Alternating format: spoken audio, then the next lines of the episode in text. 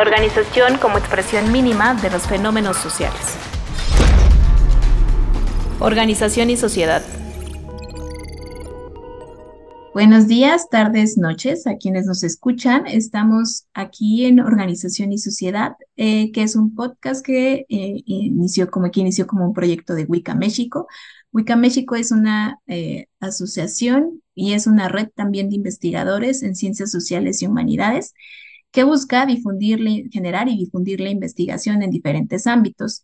Actualmente tenemos una convocatoria para el segundo coloquio de género, que será en el mes de diciembre, y se acaba de cerrar la convocatoria para el seminario de poder en las organizaciones. Además de esto, contamos con este podcast de la Organización y Sociedad y el de Háblame de tu tesis. Además, eh, tenemos hace poco más de un mes, se publicó un libro derivado del seminario de poder y además de esto están en proceso otros dos más. Eh, en esta ocasión, eh, en este podcast de organización y sociedad, donde se busca hablar de temas desde lo teórico, empírico y metodológico relacionado con las organizaciones, invitamos al doctor John Fernando Macías Prada, que es eh, maestro, que es doctor en estudios organizacionales. Él también tiene una sociólogo y magíster en ciencia política en la Universidad de Antioquia Em, y ha sido docente de cátedra e investigador en la Escuela de Administración de la Universidad de AFIT, en el Departamento de Sociología de la Universidad de Antioquia y en la Facultad de Educación y Ciencias Sociales del Tecnológico de Antioquia también. Em, además, tiene diferentes publicaciones en, relacionados a diferentes temas de su interés, principalmente en emprendimiento, innovación, emprendimiento social y ciudadanía en diversas, eh, además como asesor en temas iniciativas públicas de la ciudad de Medellín.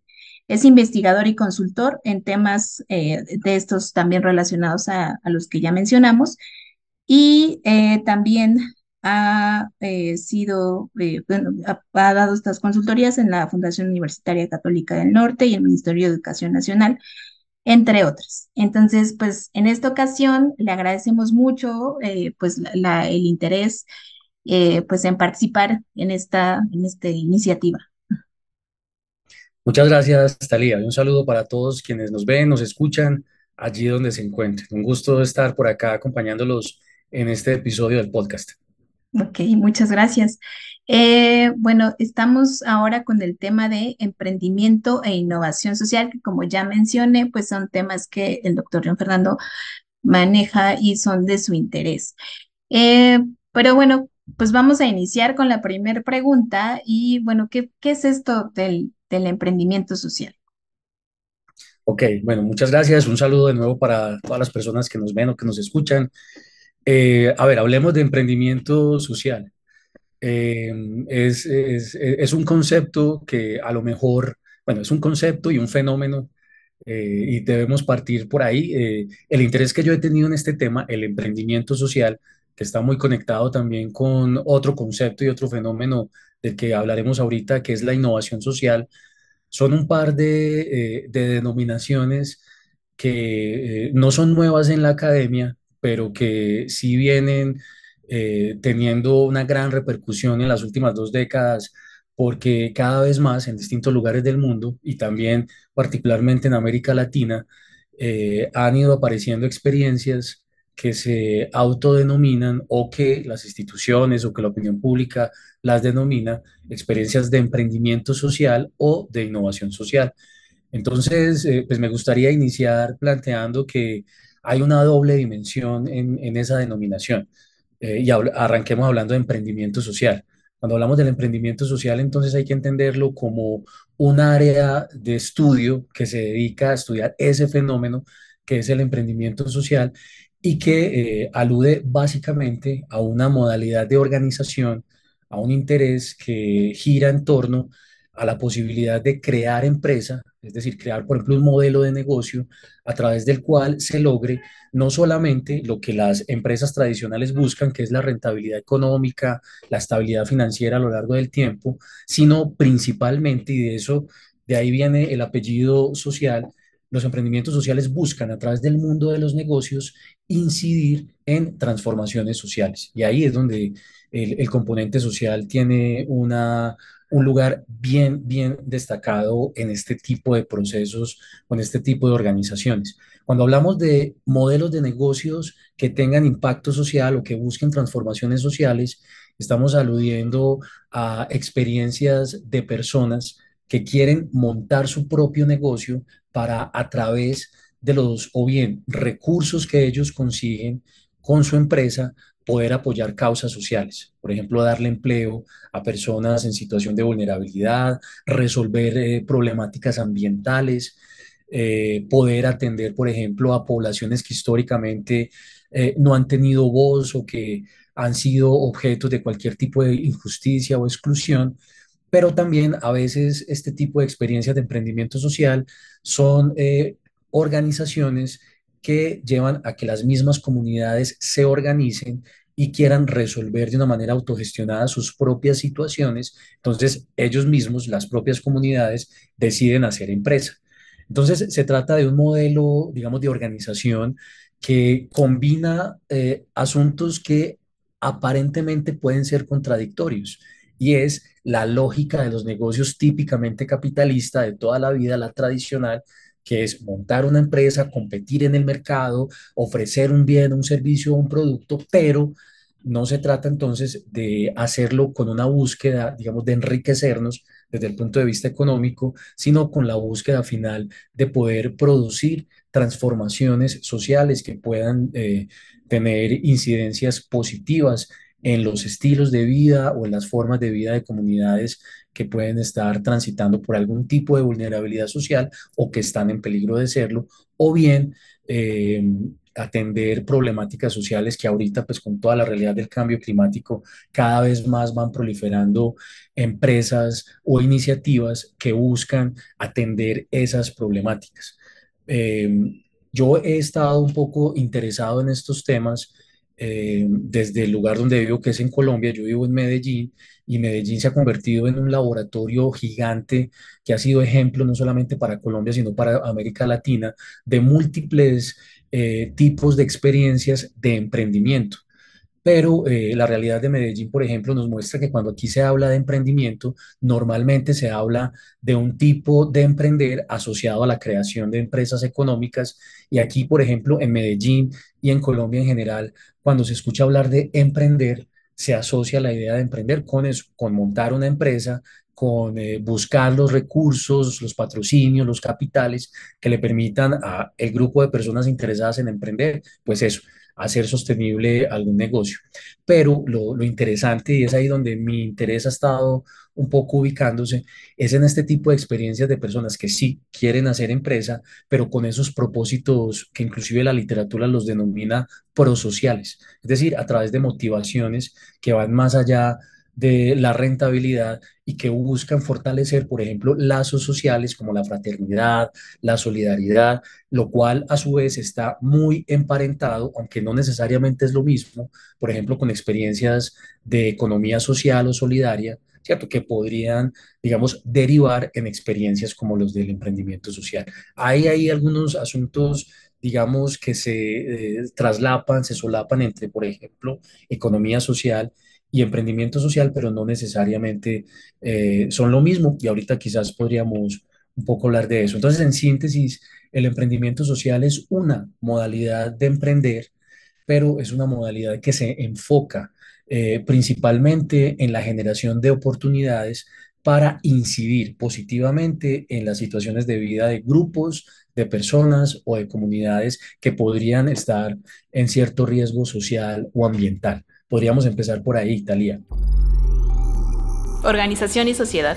Sí, a mí me llama mucho la atención este concepto de emprendimiento social, eh, sobre todo cuando estamos dando las clases de emprendimiento, ¿no? Que cuando eres profesor de administración te toca mucho como, como darles de emprendimiento, ¿no? Y a mí a, a, veces me gusta, y de hecho algunas veces he tenido la oportunidad incluso de invitarte, ¿no? A que les cuentes un poco de qué es esto del emprendimiento social, porque creo que es otra forma de poder concebir la manera o el concepto que se puede llegar a tener del emprendimiento, ¿no? Y creo que más adelante podemos platicar un poco, tengo ahí como, tengo unas dudas y creo que podrían ayudar un poco a ejemplificar qué es esto del emprendimiento social, ¿no? Co- Cómo, qué manera podemos definirlo mejor. Pero ahorita quisiera que me contaras un poco sobre este concepto que también relacionabas ahorita, ¿no? El tema de la innovación social. ¿Cómo podemos definir este tema de la innovación social? Ok, mira, eh, como les decía al principio, desde el punto de vista ya no de las experiencias organizacionales que se ven proliferando por todo el mundo, sino desde el punto de vista académico, a la par que ha crecido el interés por el tema de emprendimiento social, ¿cierto? Como una realidad que va apareciendo en distintos lugares, también la academia ha ido recuperando un concepto clásico que no es nuevo, que es el concepto de innovación. El concepto de innovación, y, y voy a hacer una muy pequeña reseña de ese concepto de innovación para poder llegar a hablar de innovación social.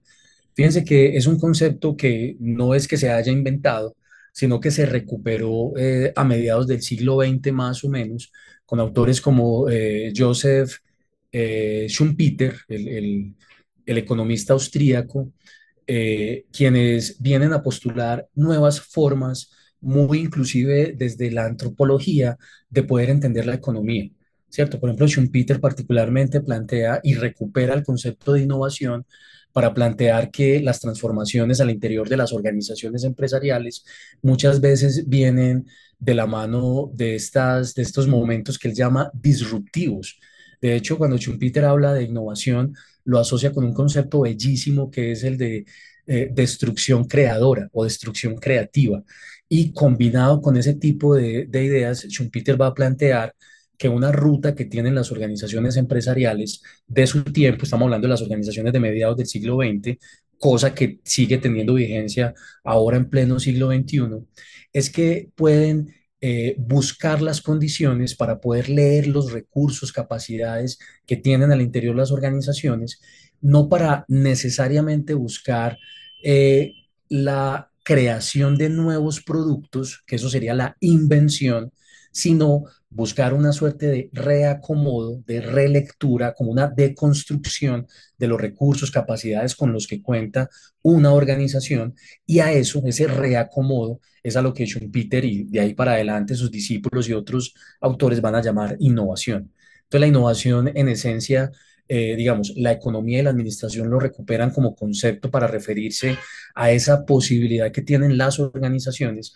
¿cierto? De reacomodarse, de releerse, de, de, reconfigurar sus propios recursos y capacidades para, eh, digamos, incorporar, no digamos nuevas formas, sino renovadas maneras de poder llevar a cabo los procesos de la organización. Entonces, esa idea de innovación, ¿cierto? Vista como no invención, sino reacomodo, reacomodo creativo de los elementos con los que ya se cuentan, eh, fue muy exitosa y llevó a que pocas décadas después, pongámosle más o menos entre los 60, 70, empezaron a aparecer algunos autores que se hacían la pregunta sobre si esta idea de innovar, ¿cierto? Entendida como ese reacomodo de procesos, recursos, capacidades de las organizaciones, no podría también leerse o trasladarse a procesos sociales, por ejemplo, comunitarios, ¿cierto? Y también un poco ante la pregunta de cuál es la responsabilidad social que tienen las empresas, ¿cierto? Con su vínculo con comunidades. Entonces, el, el, el elemento social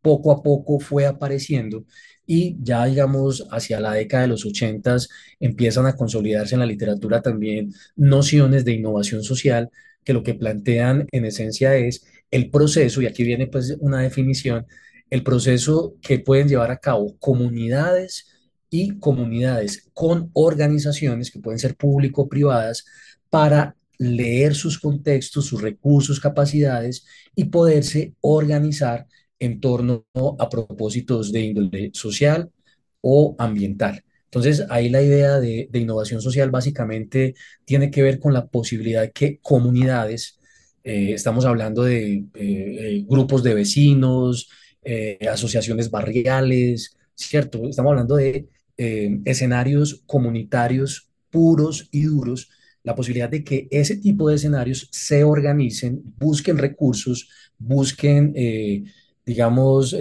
las, los acompañamientos y los capitales necesarios para llevar a cabo distintos tipos de iniciativas que pueden ir desde la creación de una empresa por ejemplo, para hacer innovación social y llegar a construir un emprendimiento social, por ejemplo, o hacer innovación desde las comunidades, por ejemplo, para conseguir o lograr eh, por ejemplo, equipamientos colectivos. Por ejemplo, que en mi barrio o en mi colonia no tenemos acueducto ni alcantarillado, nos falta electricidad. Pues bueno, la comunidad se organiza en un proceso de innovación social, ¿cierto? Para lograr esa meta. Entonces, fíjense que en ese sentido, una innovación social no necesariamente implica la creación de un proceso empresarial. ¿Cierto? Implica sí un proceso de organización en el que se buscan aliados, recursos que permitan, como decíamos ahorita, tejer con lo que se tiene, ¿cierto? Para poder llegar a unas metas específicas. Ahora, eso deja un montón de posibilidades, ¿cierto? Porque si bien esa, esa es una definición, hay que entrar, y eso es lo que plantea un poco también la literatura, hay que entrar a mirar entonces cada experiencia, qué elementos tiene que permita catalogar esa experiencia como un ejercicio de innovación social. Particularmente en Medellín, por ejemplo, solo por contarles algo, hay algunos académicos que dicen que hasta ahora no hemos tenido procesos de innovación social. ¿Por qué? Porque, como decíamos ahorita, las definiciones teóricas dicen que la innovación social viene cuando son las propias comunidades quienes participan activamente de esas iniciativas. Entonces, cuando llega, por ejemplo, no sé, el, una municipalidad o una institución del Estado a decir, vamos a hacer innovación social, ¿cierto? E instala o implanta el discurso en una comunidad y se dice, eso es innovación social, realmente puede que no lo sea, ¿cierto? Porque el empoderamiento, la participación de las propias comunidades es una, una condición indispensable para que haya innovación social. Entonces, fíjense que en ese orden de ideas uno puede establecer diferencias entre la innovación social, que como hemos venido diciendo, una de sus condiciones indispensables es el compromiso y la participación de las comunidades, ¿cierto? Y eso no necesariamente eh, coincide con la idea de emprendimientos sociales, que sí implica el emprendimiento social una idea, una proyección de negocio, una creación de organización con fines de lucro, inclusive en muchos casos, para poder eh, llevar a cabo esos fines sociales. Entonces, bueno, creo que por ahí va un poco el asunto y, decir también finalmente que todo este tema de la innovación social, visto desde la economía y la administración, ha resultado también un tema muy seductor porque es una manera distinta de llegar a pensar el trabajo con las comunidades. ¿Cierto? Ya no es una idea asistencialista, pero tampoco es una idea eh, en la que se le deja a las comunidades, digamos, como todo el peso de que ellos, ellos eh, las mismas comunidades o los líderes comunitarios se organicen como Dios les ayude, sino que la innovación social implica toda una comprensión, ¿cierto? Todo un diagnóstico y a su vez desde la administración y desde la economía, pero también desde los estudios organizacionales, la creación de todo un grupo de recomendaciones que lleven a que las comunidades aprendan a, por ejemplo, o se puedan ejercitar en cómo poder llevar a cabo mejores prácticas de innovación social. En este momento, en eso se encuentra un poco la academia que está haciéndose preguntas por todos estos asuntos. Y ahí me gustaría rescatar esa idea de que viene consolidándose como una nueva forma de pensar eh, la participación de las comunidades en, en sus propias lógicas de desarrollo. Y eso también de alguna manera podría ayudar a entender por qué muchos estados, muchos, muchas instituciones públicas, pero también muchos privados cada vez más están hablando de innovación social, porque pues resulta un discurso cuando menos interesante y un poquito hasta revivificador eh, y hasta reivindicador del lugar que pueden tener las propias comunidades. Entonces creo que por ahí vamos estableciendo algunos elementos que nos permiten caracterizar de qué hablamos cuando hablamos de innovación social. Bueno, y debo decir que me estoy tragando un montón de cosas clave, pero estoy planteando los asuntos que a mi modo de ver son puntos de partida importantes como para poder distinguir estas nociones y estos fenómenos. Organización y sociedad. Es como interesante revisar como esto que mencionas, ¿no? Como, como la diferencia incluso entre lo que es y como el discurso que muchos construyen alrededor del concepto, ¿no? Como de la innovación social. Porque eso acá en México se escucha muchísimo, ¿no? Como no, es que esto es un tema de innovación social. Y yo como desde mi digamos, sí mi interés como, como estudiosa de las organizaciones, como entender qué es lo que está pasando, pues, y, y también pensando que no es mi tema tal cual, ¿no? Pues he tratado como, como de revisar de qué trata, ¿no? Y, y hay muchas empresas, gobiernos, ¿no? Que hablan del tema y entonces ahorita que me dices, no, pues es que hay muchos autores, por lo que entiendo, es que dicen, bueno, es que si, si ya entra la mano de la empresa o la mano del gobierno, pues ya no es tan innovación social, ¿no? Ya es otro concepto, ¿no? Por lo que entiendo que estás mencionando ahorita, ¿no? De Entonces, hecho, no se trataría, de hecho, Talía, que, de que la participación de la empresa privada o que del gobierno desnaturalice una propuesta, por ejemplo, de innovación social. No, de hecho, es lo que se espera, porque en un proceso de innovación social, por ejemplo, eh, se espera la, la, la convergencia de distintos aliados, de distintas capacidades y recursos que llegan de distintos lugares, pero la condición sin, sin, indispensable es que es participa en la sociedad. que, la- que la- que las propias comunidades sean las que jalonen los procesos. Y es ahí donde uno se encuentra con que muchos procesos que se autodenominan o que pretenderían ser innovación social, pues realmente no lo son, ¿cierto? Y esto, y esto es una postura, digamos, eh, que tampoco eh, está tan consolidada, porque te puedes ir perfectamente a discutir con investigadores que estudien el tema de innovación social y te digan, no, ese componente de lo, de lo, de la- de lo comunitario no es el principal, ¿cierto? Entonces ahí también Mm, uno puede debates. Pero la- el, el- el asunto interesante es que se convierte también en un criterio diferenciador desde lo conceptual para que tú puedas analizar qué vas a entender por innovación social y qué no vas a caracterizar como innovación social, porque si no haces esas distinciones, entonces cualquier cosa se puede considerar innovación social. Y ese es de hecho uno de los pecados que se están cometiendo muchísimo en, en toda América Latina, no solamente en Colombia, también en México. Y es que, claro, en esta, en esta búsqueda, por ejemplo, e- e- en uno de los escenarios más típicos que es buscar eh, recursos internacionales de cooperación internacional, eh, muchas personas entonces, claro, como lo que ahorita está sonando es innovación social, entonces plantean proyectos que pretenden ser de innovación social, buscan por allá autores que mencionan el concepto y dicen, mire, yo voy a hacer una innovación social, comunidad internacional, denme recursos. Entonces, claro, se montan proyectos, estrategias, discursos, muy al estilo Foucaultiano, que nombran la idea de innovación social, pero que terminan eh, es construyendo una narrativa de lo que se espera que sea la innovación social, pero no necesariamente eso correspondería con una experiencia organizacional de innovación social. Entonces yo creo que ahí hay una tensión en la que en este momento estamos metidos. Y, y digo estamos metidos quienes estudiamos estos temas Claro.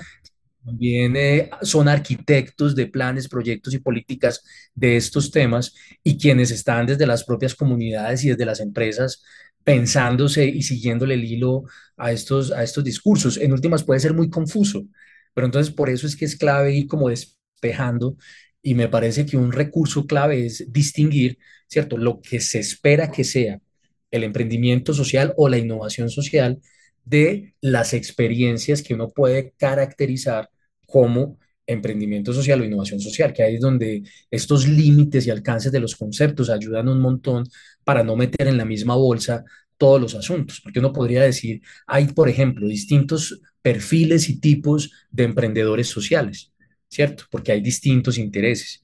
Y asimismo hay distintos perfiles y procesos de innovación social, ¿cierto? Porque no hay una sola forma de llevar a cabo esto. Depende también de la naturaleza, por ejemplo, del interés que una comunidad tenga, de la naturaleza de los problemas que ellos quieran abordar, de, de, las, de los recursos, participaciones y aliados que finalmente logren establecer. Entonces, claro, cada experiencia termina teniendo su propia, su propia comprensión, su propia lógica interna, pero eh, ahí es donde esta delimitación conceptual ayuda a poder describir, caracterizar esas experiencias y finalmente lo que creo que sería más interesante desde la academia, entendiendo esas experiencias, poderles echar una mano eh, frente a ese proceso de comprensión, mejoramiento, cualificación de ese, de ese hacer. Organización y sociedad. Son conceptos que se están utilizando un montón y que entonces son como que a veces llega a un punto de la confusión, ¿no? Y que creo que es importante como como verlos. Y aunado a esto, te- digamos, en la próxima pregunta, mm, me gustaría que, que creo que, me- que- que, pues, a veces las cosas funcionan más con un ejemplo, ¿no? Entonces, por ejemplo, ¿qué ejemplo tienes de emprendimiento social, de algo que hayas analizado y de uno de innovación social? Ok, vale.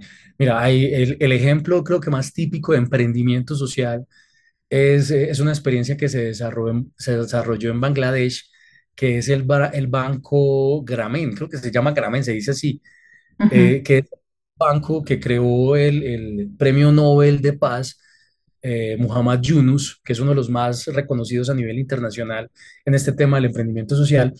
Eh, y eh, Mohamed Yunus en Bangladesh, y fue una experiencia que luego se replicó en otros lugares, creó una, una, una organización financiera que es un banco, que en su momento se le ll- llamó el Banco de los Pobres, que es un banco de microfinanzas tiene distintos recursos públicos y privados y lo que hace el Banco de los Pobres, el Banco Grameen, es otorgar, otorgar microcréditos a personas que quieran fortalecer o montar su pequeña o microempresa.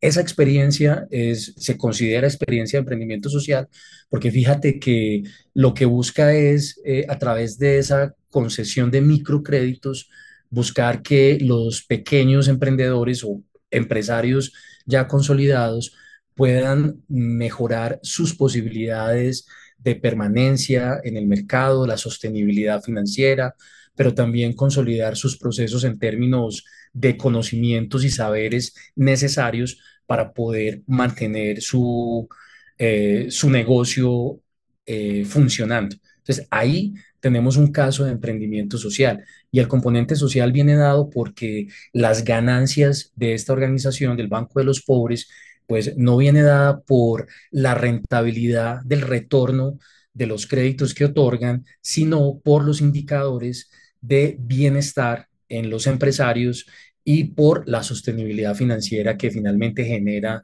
en sus usuarios. Entonces, ahí, por ejemplo, tenemos un, caso de emprendimiento social.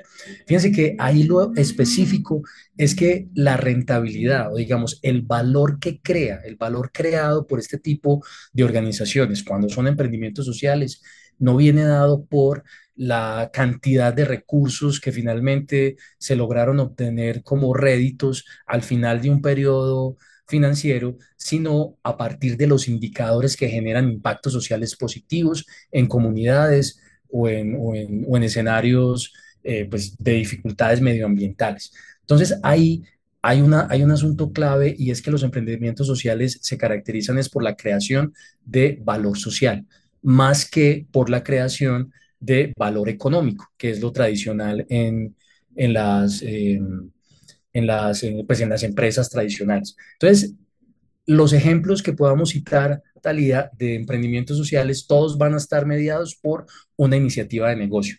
La venta, el intercambio de un bien o un producto que tiene por finalidad o bien eh, darle empleabilidad a cierto grupo de personas que tienen alguna condición de vulnerabilidad o bien si no se es pues uno mismo el emprendedor quien tiene esas condiciones de vulnerabilidad, ese emprendedor sí tiene el propósito de generar valor social para cubrir las necesidades de personas que tienen ese riesgo de vulnerabilidad o que están en entornos sociales o ambientales eh, difíciles. Eso en cuanto al emprendimiento social.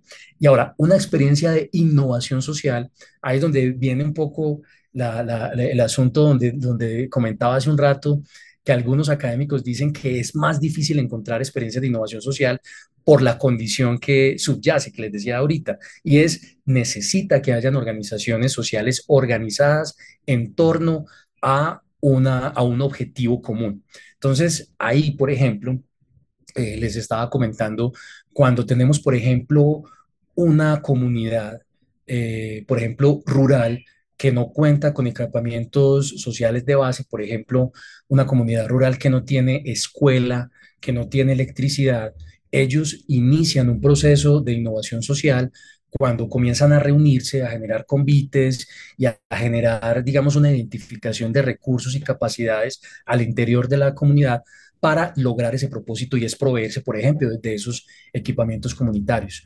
Cuando, por ejemplo, una eh, junta de acción comunal, como la denominamos en Colombia, empieza a organizar y a jalonar eh, la identificación de necesidades de su propia comunidad, ahí tenemos los brotes de una experiencia de innovación social. Pero no se queda ahí. Cuando esa propia comunidad empieza a buscar aliados, por ejemplo, inversores, que puedan apoyar esa causa, que busquen también eh, acompañamiento, por ejemplo, a través de mentorías para que les ayuden a diseñar proyectos tipo marco lógico, para solicitar recursos a nivel internacional, pero cuando también se organizan para buscar ante el Estado, por ejemplo, eh, ayudas, patrocinios, eh, que también permitan de alguna manera ir sumando a ese logro de esa iniciativa, entonces tenemos una experiencia de innovación social.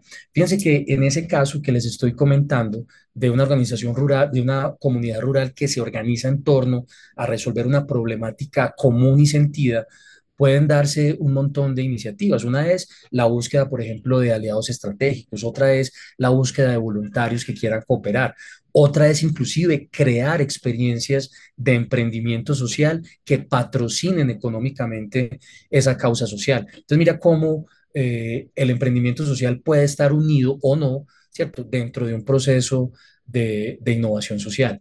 Entonces, ahora lo complejo, y, y ahí es donde viene la atención que nombrábamos ahorita, es que no siempre las comunidades se organizan de esa manera. Y ahorita lo que uno más ve es que es a las comunidades a donde se llega un poco diciéndole, hey comunidad, organízate y haz innovación social, ¿cierto? Y eso, digamos, no, no es eh, que se simplemente llegue y se proponga y hazlo porque vine a decirte que lo hagas, sino que implica también unas lógicas organizativas, unas trayectorias, ¿cierto? Inclusive una formación eh, reflexiva, académica, si se quiere, por parte de las comunidades, inclusive un empoderamiento político que les permita a esas comunidades, digamos, en primer lugar, identificar sus necesidades y en segundo lugar, identificar la, la conveniencia de asociarse para poder conseguir conjuntamente el logro de, esos, de esas metas comunes. Entonces, bueno, no sé tal y si eso ayuda por lo menos un poco a, a, descifrar con un ejemplo eh, esas dos ideas. ¿Qué me dices? Sí, yo creo que es bastante, mm, pues, eh, claro para mí. Pa- espero que también para quienes nos escuchan, pues los ejemplos para decir el emprendimiento social y la innovación social.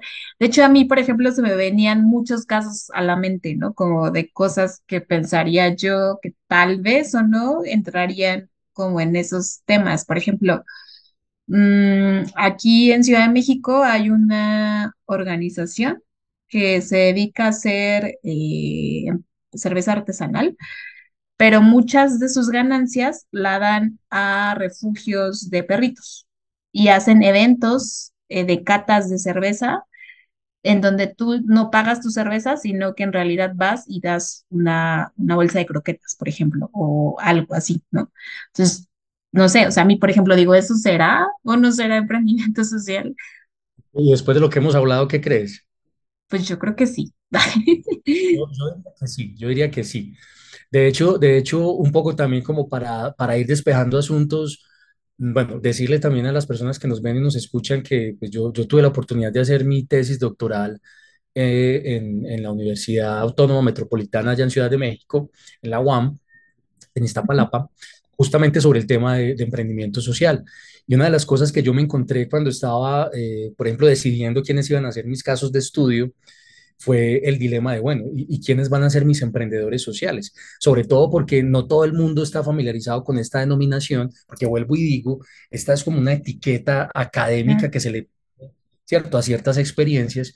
Y uno podría llegar a decir, mire, la señora de la esquina que toda la vida ha tenido su tienda en la, en la sala de su casa y que atiende por su ventana, esa señora es una emprendedora social si ella, el recurso que gana, por ejemplo, para, para eh, en, su, en su negocio le sirve para su propio sustento, pero ya además le da trabajo a otras personas de, de la colonia o de su barrio eh, para que hagan comida y bueno, que se, se juntaron y están ganando, está, como decimos aquí en Colombia, matan varios pájaros de un solo tiro, ¿cierto? Y no solamente generan valor económico, sino el segundo elemento que es el primordial y es el valor social.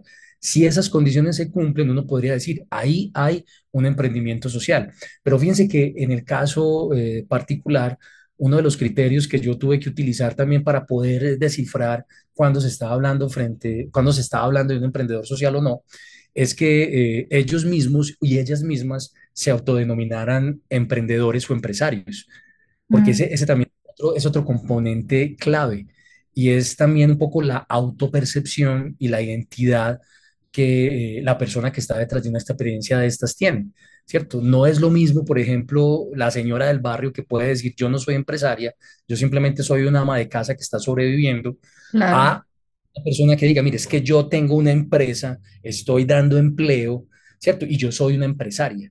Entonces, ahí viene un montón de, de, de, de consideraciones que uno tendría que hacer. Por ejemplo, una de ellas, según el Global Entrepreneurship Monitor, que es, eh, digamos, la entidad que a nivel internacional se encarga de medir cómo está el emprendimiento en el mundo, ellos son eh, GEM, por las siglas en inglés, el GEM, Global Entrepreneurship Monitor, ellos dicen que cuando tú decides montar un negocio, durante los tres primeros años de tu posicionamiento en el mercado, vas a considerarte un emprendedor o una emprendedora. Si logras superar el tercer año de vida en tu negocio, dejas la etiqueta de emprendedor y pasas a ser empresario, ¿cierto? Entonces, fíjate que esa es una condición también temporal que te llevaría a decir, mira, si tú tienes una organización en donde estás generando valor social y valor económico, pero llevas más de tres años posicionada en el mercado, entonces de hecho ya eres una empresaria social, tienes una empresa social. Entonces mira que hay un montón como de consideraciones y, y según quien lo diga, entonces vienen las etiquetas, ¿cierto? Entonces uno, uno podría decir que en todo este tema de emprendimiento social, de innovación social, eh, no son solamente digamos, como las experiencias y las propias comunidades las que se autodenominan, sino que vienen siendo también estos campos académicos desde la administración, desde los estudios organizacionales o desde la economía o desde otros campos, desde donde se vienen nombrando, ¿cierto?, a estas experiencias, etiquetándolas de esta forma. Hay ventajas y desventajas. Algunas ventajas es que pensarnos desde estas etiquetas varios procesos sociales que se vienen desarrollando en el mundo nos permiten entender ciertas paradojas, como esa paradoja de que alguien, por ejemplo, crea que es posible, desde la lógica neoliberal capitalista, ¿cierto? Crear un negocio con el cual ayudar a resolver situaciones sociales, ¿cierto? Que ese propio capitalismo puede haber incidido a crear, ¿cierto? Eso, si uno se pone a verlo con calma, es casi que una contradicción en sus términos. Pero claro. fíjate que de contradicción que estamos viendo en el mundo real. O sea, hay organizaciones que están viviendo en esa tensión paradójica y, y que, y que buscan crear econom- valor económico, ¿cierto? Y al mismo tiempo valor social. ¿Cómo hacen? Es una locura. O sea, desde el punto de vista administrativo y de la gestión, yo creo que no puede haber nada más complejo que querer tener eh, en el mercado compitiendo de tú a tú con otras empresas que sí buscan la rentabilidad económica, compitiendo, por ejemplo, qué sé yo, vendiendo, eh, voy a decir cualquier tontería, vendiendo tacos de pastor, eh, y yo lo estoy haciendo para emplear a las personas que viven en mi colonia y mi com- competidor lo está haciendo es para llenarse el dinero de bolsillos. Fíjense que las búsquedas de uno y otro lado son muy distintas, ¿cierto? Porque yo desde de mi lado estoy privilegiando el impacto social y desde el otro lado están privilegiando la consecución eh, de ventaja competitiva en términos de valor económico. Entonces, las condiciones de participación en el mercado son absolutamente distintas en uno y en otro caso. Entonces, bueno, creo que eso hace que todo este asunto sea realmente fascinante y que aporte, digamos, ciertas ventajas, porque como decíamos ahorita, mirar desde estas nuevas etiquetas, eh, estas experiencias como que las ayudan a renovar un poquito y también ayudan a entender esas complejidades en las que muchas organizaciones contemporáneas vienen subsistiendo. Ahora, todo este asunto del montón de etiquetas que van apareciendo también tiene un lado no tan positivo y es que en medio como de toda esa a veces confusión eh, de no sé si es emprendimiento social, si es innovación social, si es emprendimiento a secas, si es emprendimiento cultural, si es intraemprendimiento, o sea, porque hay un montón de opciones. eh, termina es esto prestándose para tergiversar, ¿cierto? Procesos y, por ejemplo, implantar, no digo implementar, sino implantar modelos de desarrollo, modelos organizacionales que pueden no ser muy convenientes eh, para todas las experiencias. Por ejemplo, aquí en Colombia, eh, en los últimos años han aparecido cada vez más iniciativas formales que buscan, por ejemplo, legalizar y estandarizar los procesos de emprendimiento social y de innovación social. De hecho, han ido apareciendo, y creo que en México también hay experiencias de este tipo, algunos intentos de legislación que pretendan un poco determinar cómo va a funcionar todo este esquema organizacional, ¿cierto? A distintos niveles nacional, eh, local, todo este asunto de, de, de un sistema de emprendedores sociales o de innovación social. Eso, digamos, en primer lugar, puede parecer positivo, ¿cierto? Porque es una manera de integrar, buscar recursos, poner en la agenda pública también este tipo de experiencias, lo cual es positivo, pero lo que no es tan positivo es que cuando uno va a mirar eh, cuáles son como esas estrategias y discursos, uno lo que se encuentra es eh, otra vez un intento de trasladar conceptos y planteamientos eh, completamente descontextualizados a nuestros territorios. Por ejemplo, en Colombia viene haciéndose como un esfuerzo de estandarizar los procesos relacionados con el emprendimiento social y la innovación social desde modelos importados de Europa, por ejemplo. ¿Cierto? Entonces, claro, la- los contextos y realidades de Europa frente a la innovación eh, social, el emprendimiento social son completamente diferentes a los que tienen países en América Latina. Entonces, tratar como de traer esos modelos, importarlos, es más o menos como una réplica de lo que por allá después de la Segunda Guerra Mundial se quiso hacer con todas esas teorías del desarrollo, ¿cierto? Y que se pensó que la industrialización y que el progreso de los países iba a llegar de la misma manera para todos y después resultó que no. Entonces, ahí yo identifico un riesgo que se tiene ahorita en nuestros países, en América Latina, con esos intentos de estandarizar, ¿cierto? Todos estos, eh, estas disposiciones e interés en torno a la innovación social y el emprendimiento social, porque estamos corriendo el riesgo de, digamos, de ahogar esa, esa creatividad y esos procesos como emergentes desde las propias comunidades y que eso podría ser un indicador muy interesante para la academia. O sea, yo por ejemplo, por lo menos estoy tratando como de hacerle un seguimiento en Colombia y particularmente en Medellín a esas experiencias que sí son de base comunitaria, de base social, que logran consolidar ese o, o que logran dar pistas a esa definición que yo he elaborado y que he estado compartiendo con ustedes, tanto de emprendimiento social como de innovación social. Si no hacemos esas claridades y esas delimitaciones teórico-conceptuales, corremos el riesgo de que todo sea lo mismo, ¿cierto? De que, de que no haya forma, digamos, como de discriminar y por lo tanto reflexionar y comprender y a la larga actuar sobre estas, sobre estas realidades. Claro, eso es como que creo que cabe mucho en como para entender como esta importancia como de analizar estos temas, ¿no? De, de decir, bueno, necesitamos entender qué es lo que está sucediendo en América Latina porque pues casi siempre, bueno, todo el tiempo En otras latitudes se está produciendo teoría y esa teoría pues no se ajusta a las realidades que nosotros tenemos y que son muy diferentes, ¿no? Y muy particulares.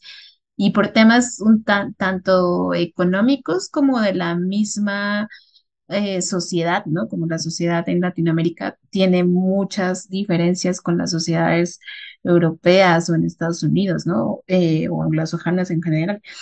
Y, y pues eso es, hace entender la importancia de por qué abordar estos temas y aprender a distinguirlos y a definirlos, ¿no? Como definir qué es lo que está pasando en esos espacios y qué es lo que también se puede hacer por ellos, ¿no? Claro. Como que de qué manera puedo, eh, eh, pues como, como impulsarlos, ¿no? Como, como desde diferentes aristas y también dar cuenta de qué es lo que sucede y que creo que también es mucho de, lo que a veces o muchas veces pretenden hacerse desde los estudios organizacionales. Ahora, eh, ¿por qué y cómo abordarlo desde los estudios organizacionales?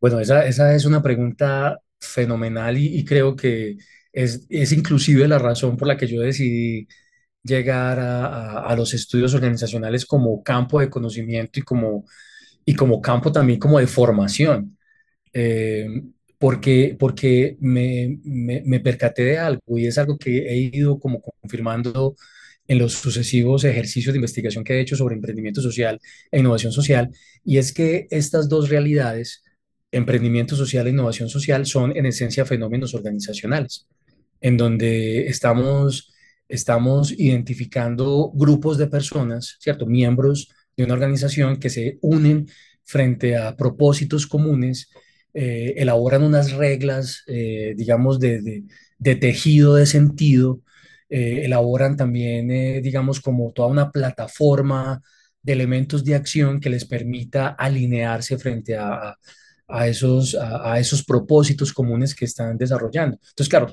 todo eso, si los fuéramos como identificando uno a uno, son elementos que tiene cualquier una realidad organizacional. Entonces, si, si nosotros vemos que claro, estas experiencias de emprendimiento social e innovación social tienen características organizacionales, entonces eh, se convierten en objeto de estudio de los estudios organizacionales. Y máxime cuando se tratan de, digamos, de, experiencias que uno diría, de alguna manera, siempre han estado ahí. Porque fíjense en, algo, hablando de, de ejemplos.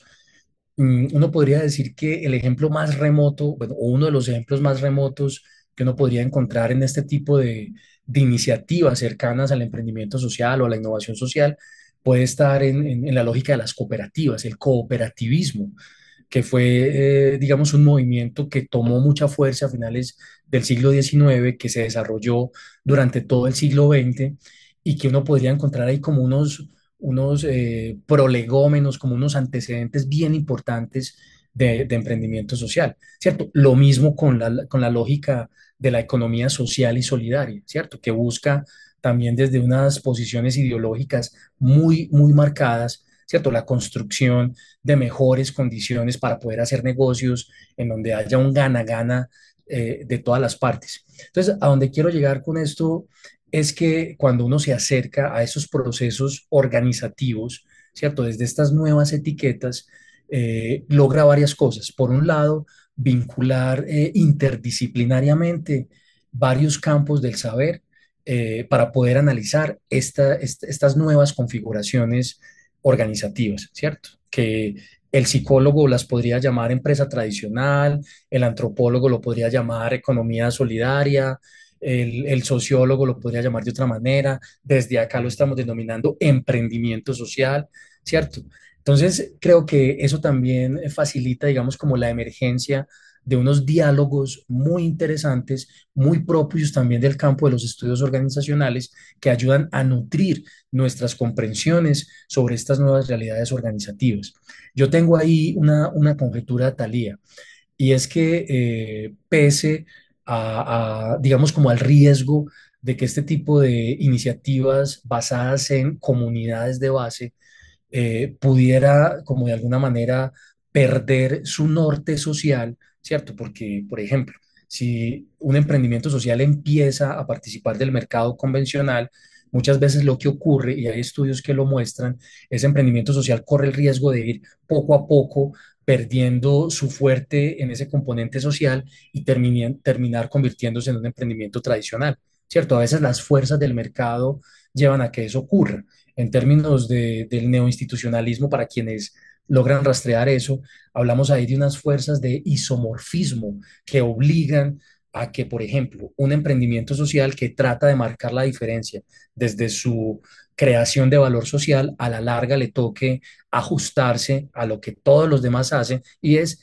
generar solamente valor económico. Por ejemplo, cuando ese tipo de cosas pasan, uno diría, ese, e, ese, ese emprendimiento social fracasó en términos de su propósito social. Entonces, yo lo que pienso es que eh, este tipo de reflexiones, ¿cierto? Que hacen bastante hincapié en la importancia que tiene esa creación de valor social, nos permite no solamente entender esas prácticas organizativas que apuestan ya no solamente por el lucro, sino por la transformación social, pero desde ese núcleo social.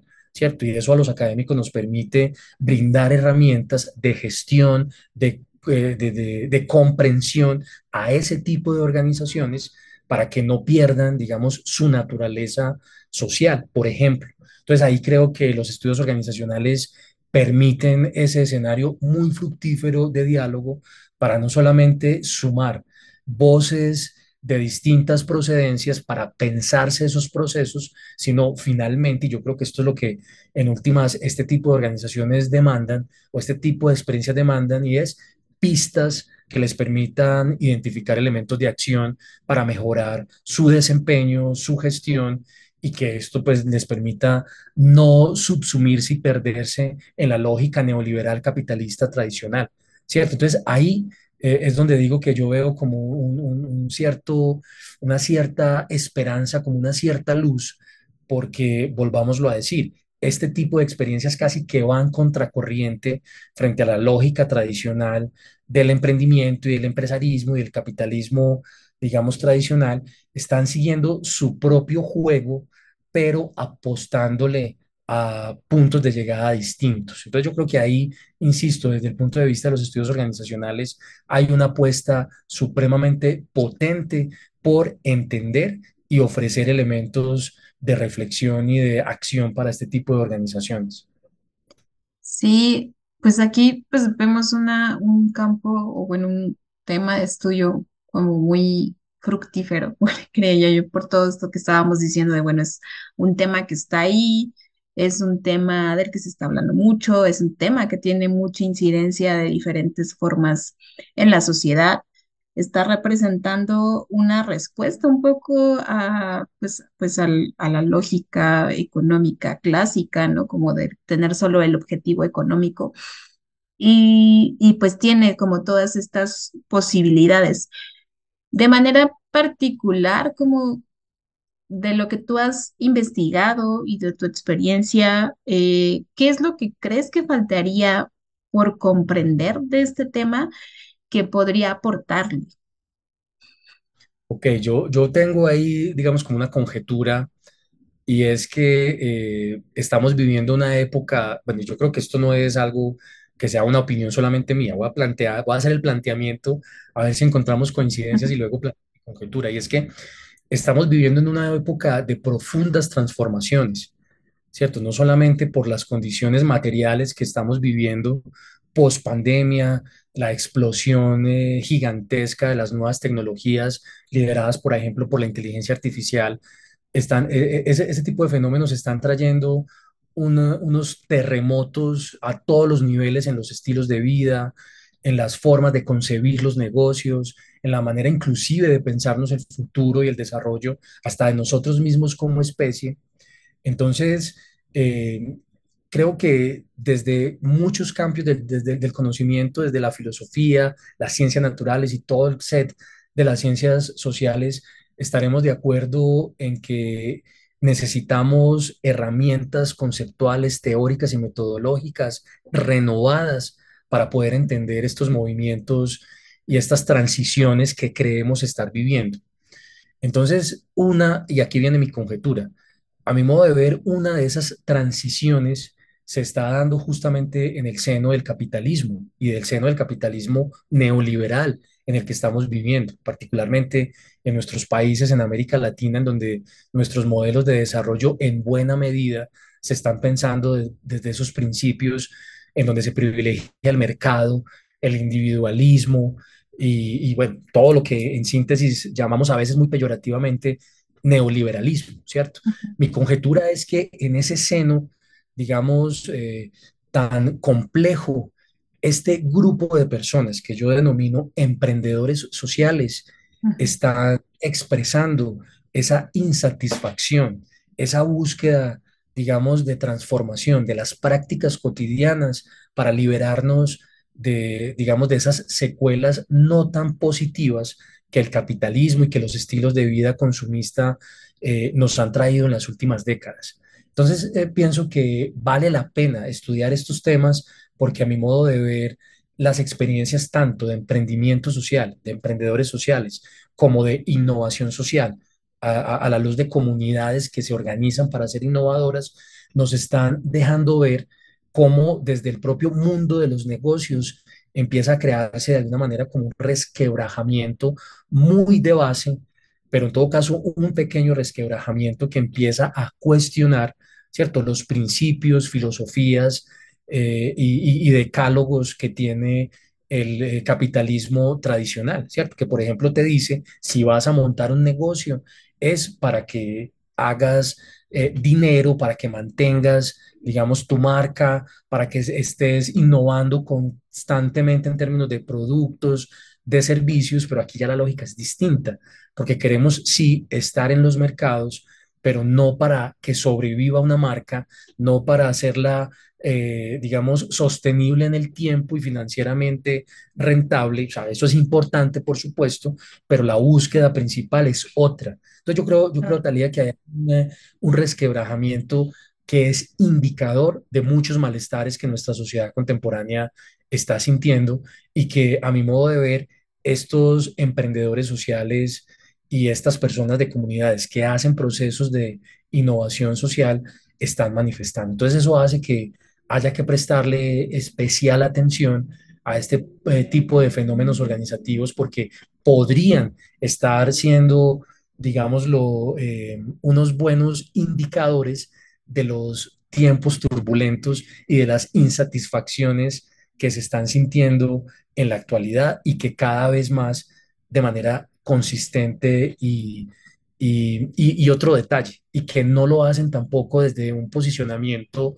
de abierta revolución, o, o, no, no, se trata de una, digamos, de, de una, de una resistencia, eh, digamos, abierta, no. obviamente, porque la propia noción de revolución plantea la, planteémoslo desde el punto de vista marxista para que le metamos a esto sociología, no se trata de una conciencia de clase, ¿cierto?, contemporánea en donde la gente está abriendo los ojos frente a el modelo capitalista, no, es más bien que desde ese propio modelo capitalista, uh -huh. la insatisfacción, ¿cierto? Está llegando a un punto en donde las, los propios individuos están desde la gramática propia del capitalismo neoliberal intentando hacerle juego, ¿cierto? Para apuntar a otras expectativas, a otras metas. Y ahí creo que hay una oportunidad increíblemente potente para seguirle la pista a este tipo de, de, de, prácticas organizativas. Y obviamente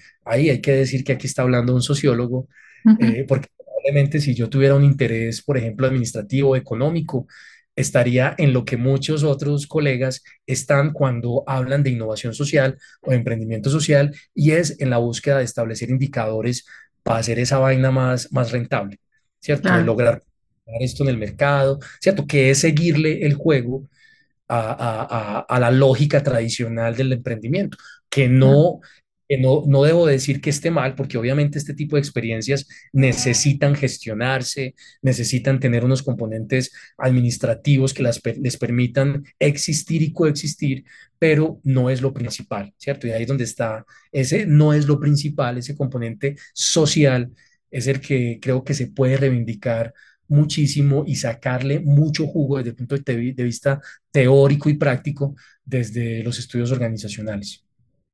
Claro, es que este tema es bastante interesante por eso, ¿no? Como que demuestran, este último que decías me queda como muy, muy claro y como muy, como que me da una visión más amplia de lo que se puede hacer, ¿no? Como de entender como la respuesta de las personas ante este mundo neoliberal, ¿no? Y, y, utilizar los mismos recursos que ya te dan este mundo neoliberal como para tener otro tipo de objetivos que no sean solo los económicos, ¿no? Que, que lleven más hacia un camino hacia ser mucho más comunidad, ¿no? A dejar esta parte del individualismo, a tener otro tipo de objetivos co más comunitarios, ¿no? Como más de desarrollo en conjunto que solo generar dinero, ¿no? Y que creo que eso es algo con lo que, pues, es, es importante y necesario trabajar desde diferentes puntos de vista, ¿no? El caso que te contaba de los perritos, pues es un tema que estamos apenas revisando en una investigación que estamos haciendo desde más bien sobre como las lógicas institucionales, pero que, que hay ves ese tipo de, de, de, organizaciones que están buscando, ¿no? Y de hecho, pues la chica decía, ¿no? Es que mi fin es, eh, no es solo económico, este es el fin, el fin es ayudar a eh, los animales, ¿no?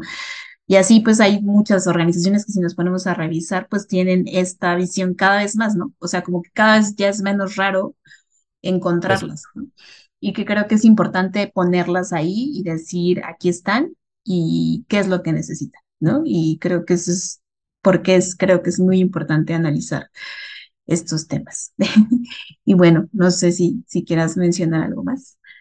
No, decir que eh, soy consciente de que todos estos asuntos son, pueden ser como muy amplios y que merecen, digamos, un detenimiento. Y bueno, y, y creo que se nos quedan muchas cosas en el Claro, tintero eh, frente a tipologías de emprendimiento social, tipologías también de innovación social. Entonces, nada, invitar a quienes estén interesados o interesadas en estos temas a que me contacten o a que lean sobre estos asuntos en la internet, que cada vez más hay, hay digamos, como información sobre estos, sobre estos tópicos y creo que vale la pena, creo que vale la pena ir también como acercándonos a esto que yo podría llamar nuevos discursos que vale la pena conocer, reconocer, criticar, eh, pues como para uno estar ahí también muy, muy en la onda de hacia dónde se va a ir moviendo esto. Yo personalmente esperaría que, que todas este, como, como todos estos acomodos que hace el sistema capitalista no terminen provocando en unos cuantos años como un ahogamiento de, de, de los conceptos de emprendimiento social e innovación social, porque es un riesgo que se corre. ¿cierto? Y es que se apropie el discurso neoliberal, se apropie de, estas, de estas, de estos brotes de insatisfacción y de, y de protoorganización de las personas y que terminen cooptándolo, porque eso es muchas veces lo que ocurre. Entonces, bueno, creo que ahí hay una tarea en la que me siento muy comprometido como académico y como pues sujeto social y es eh, seguir la pista a estos asuntos. Entonces, bueno, nada, quienes me quieran acompañar, eh, no, no estaremos solos en esta, en esta búsqueda. vale. Bueno, muchas gracias. Esta plática estuvo súper interesante, tanto que se nos alargó. Pero, eh, pues muchas gracias, muchas gracias por aceptar esta invitación y pues, eh, pues ahí estamos. Vamos, un Gracias. abrazo a todos y hasta pronto. La organización como expresión mínima de los fenómenos sociales. Organización y sociedad.